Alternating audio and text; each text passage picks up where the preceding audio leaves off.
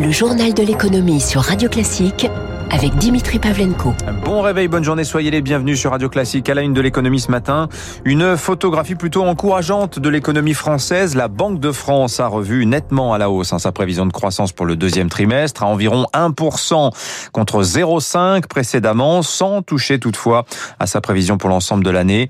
Euh, la Commission européenne anticipe elle aussi une accélération de la reprise. Hein. La croissance en zone euro s'avérerait 0,6 points supérieure aux estimations de cet hiver. La France ferait mieux que la moyenne avec 6% attendu par Bruxelles. Bonjour Eric Mauban. Bonjour Dimitri, bonjour à tous. Alors l'optimisme est donc de mise à Paris, hein, comme euh, au siège de la Commission européenne. Attention tout de même, hein, ces prévisions n'intègrent pas le scénario d'une quatrième vague pandémique qui se précise, lui, de jour en jour. Hein. Effectivement, selon la Banque de France, le mois de juin a été euh, bien meilleur que prévu du fait de la levée progressive des restrictions sanitaires. La plupart des secteurs de l'industrie ont connu un regain d'activité. La tendance est encore plus marquée dans les services notamment dans l'hébergement et la restauration. En juin, l'activité était seulement 2% en dessous de son niveau d'avant-crise. En mai, c'était 4% en dessous. Alors attention, hein, des secteurs restent à la traîne. C'est le cas de l'aéronautique et de l'automobile, deux secteurs dont la production souffre des tensions sur les approvisionnements, en particulier les semi-conducteurs. Sur l'ensemble de l'année, la Banque de France se veut toutefois prudente dans la perspective d'une éventuelle quatrième vague de l'épidémie. De son côté, la Commission européenne se montre plus optimiste. Elle opère la plus importante révision à la hausse depuis 10 ans. Selon elle, le premier trimestre a été meilleur que prévu et la campagne de vaccination permet à la consommation de redémarrer rapidement. De quoi espérer retrouver d'ici à la fin d'année le niveau du PIB réel tel qu'il était avant la Covid. À noter toujours, selon la Commission européenne, que la France fera partie des pays les mieux lotis pour bénéficier du regain d'activité des prochains mois. Merci Eric. Autre donnée ce matin, le niveau des défaillances d'entreprise, il reste un niveau très bas, hein, mais la courbe remonte un petit peu au deuxième trimestre. Hein. C'est ce que nous dit ce matin le cabinet Alta qui a recensé un peu plus de 6500 sociétés euh, ayant ouvert des procédures collectives au deuxième trimestre. C'est quand même toujours moitié moins qu'en année normale. On compte d'ailleurs une seule défaillance parmi les entreprises de plus de 1000 salariés. Euh, le gros des défauts, ce sont des TPE de moins de 6 salariés. Euh, selon Altares, par ailleurs, l'envolée des prix des matières premières pourrait aggraver les difficultés. Hein.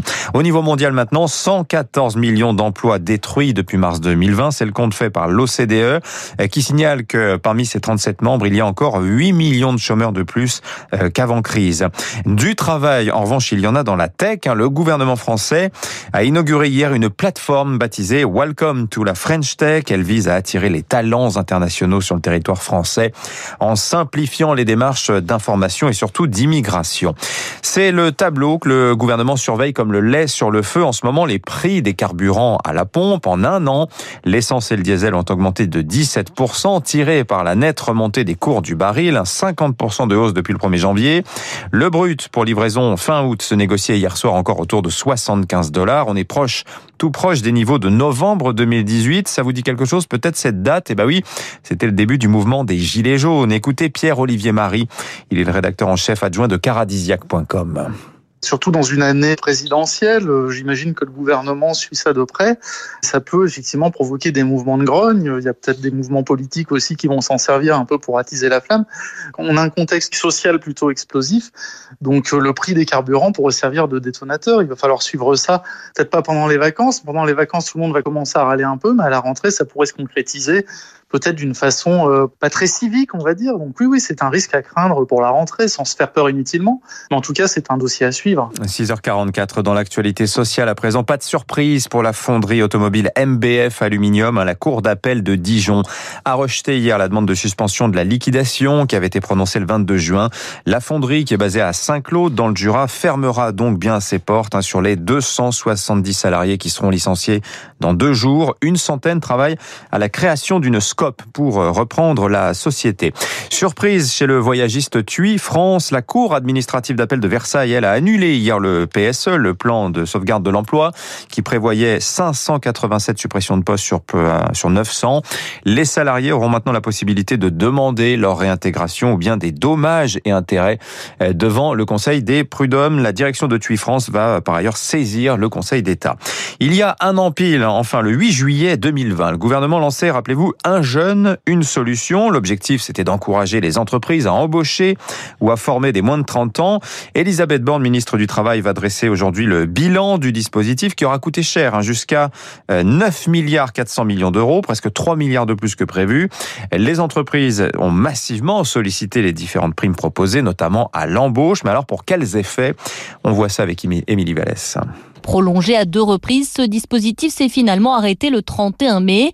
Il prévoyait une prime jusqu'à 4 000 euros pour l'embauche des moins de 26 ans en CDD de plus de 3 mois ou en CDI mais les effets se sont révélés modestes selon un premier rapport du Conseil d'analyse économique rendu en mai. Philippe Martin, son président. La prime a généré une augmentation d'environ 8% du nombre d'embauches. C'est vrai que quantitativement, on aurait pu espérer un impact plus important, mais cette prime à l'embauche, elle a été mise en place à un moment où il y a eu le deuxième confinement, puis le troisième confinement. Les embauches ont été rendues très difficiles. Pour qu'ils produisent plus d'effets, il faudrait prolonger ce dispositif pour les secteurs en difficulté et le conditionner à la signature de CDI.